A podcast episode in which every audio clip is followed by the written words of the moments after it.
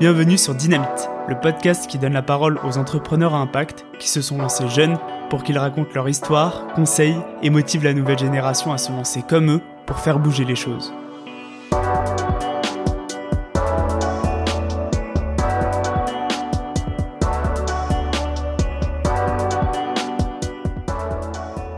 Les histoires inspirantes, c'est génial, mais j'avais aussi envie de vous donner tous les outils pour vous lancer. Avec les épisodes tips, je vulgarise en quelques minutes les étapes clés du lancement d'un projet impact et je vous donne quelques conseils. Allez, c'est parti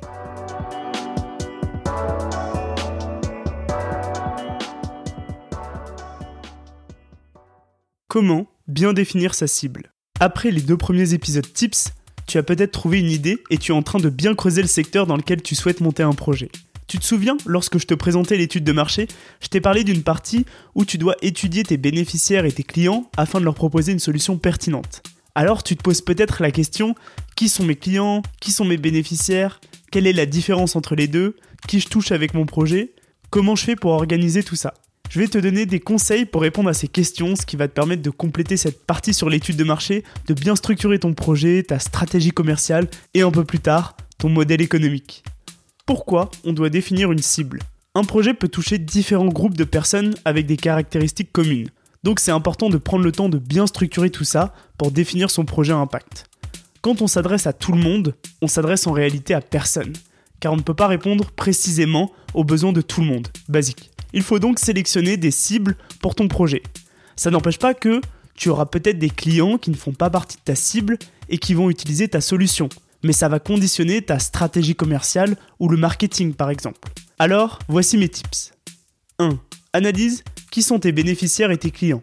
Dans ta cible, tu retrouves donc des bénéficiaires et des clients. Parfois ils sont différents, parfois ce sont les mêmes. Les bénéficiaires, ce sont les personnes les plus directement impactées positivement par ta solution qui répond à leurs problèmes. C'est surtout pour eux que tu as conçu ce projet.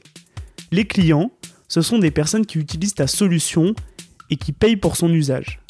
Par exemple, Meet My Mama, il y a des bénéficiaires d'une part, ce sont les mamas qui bénéficient d'une véritable voie d'insertion professionnelle, et des clients d'autre part, qui sont les entreprises ayant des besoins traiteurs pour leurs événements. Un autre exemple avec Veja ou Corail, qui sont des marques de basket engagées, les bénéficiaires et les clients sont les mêmes. Bon, on pourrait éventuellement considérer comme bénéficiaires la planète, mais en tout cas au niveau des personnes, les bénéficiaires et les clients, ce sont les mêmes. Il n'y a pas de distinction entre les deux. Cette première étape te permet déjà de peut-être faire une différence entre tes cibles et de voir l'impact de ton projet. 2. Segmente tes clients. Qui sont tes clients? Quels sont leurs besoins ou leurs attentes? Tu peux commencer d'abord par segmenter en fonction du type d'acteur.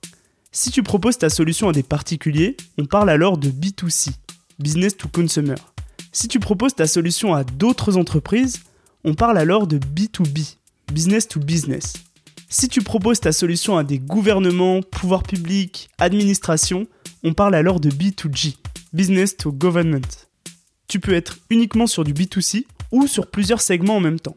Par exemple avec Nouvelle Classe qui est sur du B2C en proposant sa plateforme de soutien scolaire aux élèves directement, mais qui pourrait rapidement développer du B2G en proposant aux établissements scolaires de prendre en charge le coût de l'abonnement à la place des élèves.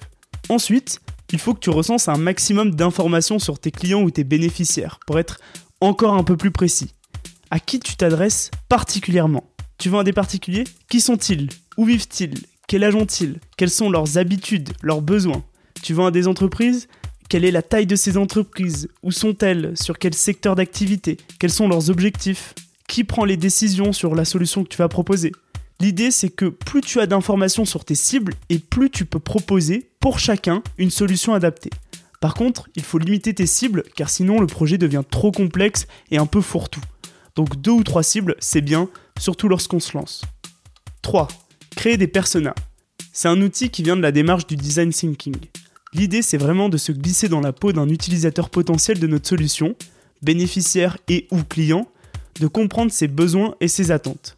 Pour ça, on va inventer un personnage qui représente un segment de notre clientèle et l'humaniser le plus possible. Donc, on va lui donner un nom, un âge, un parcours de vie, un parcours scolaire, une situation familiale, une situation professionnelle, des habitudes et un style de vie, des objectifs et des besoins. C'est vraiment l'utilisateur type de ta solution. Tu peux retrouver des modèles de personnages sur internet, commence par mettre des infos et des hypothèses pour remplir cette fiche. Puis, lorsque tu vas aller sur le terrain, faire des entretiens, des questionnaires, des focus group ou faire des recherches sur Internet, tu vas pouvoir modifier, affiner, vérifier les informations que tu as mises dans cette fiche. Après tes recherches terrain, ta carte persona représente véritablement l'utilisateur type de ta solution, avec des hypothèses vérifiées. L'idée, c'est qu'avec tout ça, tu puisses déterminer l'offre qui correspond aux attentes de l'utilisateur type, la bonne stratégie commerciale et les messages clés. Tu peux d'ailleurs le faire aussi pour du B2B, en créant le portrait type de ton interlocuteur au sein de l'entreprise. Est-ce que cette personne est DG, RH, responsable RSE Quels sont ses besoins, ses attentes? Depuis combien de temps travaille-t-elle dans cette entreprise? Qu'est-ce qui lui plaît? Quels sont les outils qu'elle utilise? Quels sont ses freins? Tu vois, c'est la même démarche qui te permet d'établir la bonne stratégie, le bon message et surtout la bonne solution. 4. Comment utiliser ces informations sur ta cible? Tu peux mettre tout ce que tu connais de ta cible et de ses attentes dans cette fameuse partie sur la demande dans ton étude de marché. Tu peux également expliquer ta segmentation client et ajouter les fiches persona dans la présentation de ton projet et de ta stratégie commerciale. Ok, donc si je résume, analyse s'il y a une distinction entre tes bénéficiaires et tes clients sur ton projet.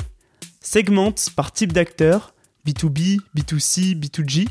Recense un maximum d'informations sur tes clients ou tes bénéficiaires Créer des fiches persona pour te glisser dans la peau de tes utilisateurs et imagine la solution la plus pertinente pour tes bénéficiaires et tes clients. Et voilà, on a fait le tour, j'espère vraiment que ça t'aura aidé à y voir plus clair. Allez, à très vite pour d'autres tips. Merci d'avoir écouté Dynamite. Si vous avez aimé cet épisode, n'hésitez surtout pas à mettre plein d'étoiles sur vos plateformes de podcast préférées à suivre Dynamite sur Instagram dynamite.podcast et en parler un maximum autour de vous. Vous pouvez également m'envoyer des messages pour me faire part de vos remarques ou de vos questions, ça m'aide vraiment à améliorer le projet. Je suis Jérôme Codias, créateur de Dynamite, un podcast engagé pour mettre en lumière d'autres modèles pour cette nouvelle génération afin d'imaginer une société plus juste et durable. Merci et à bientôt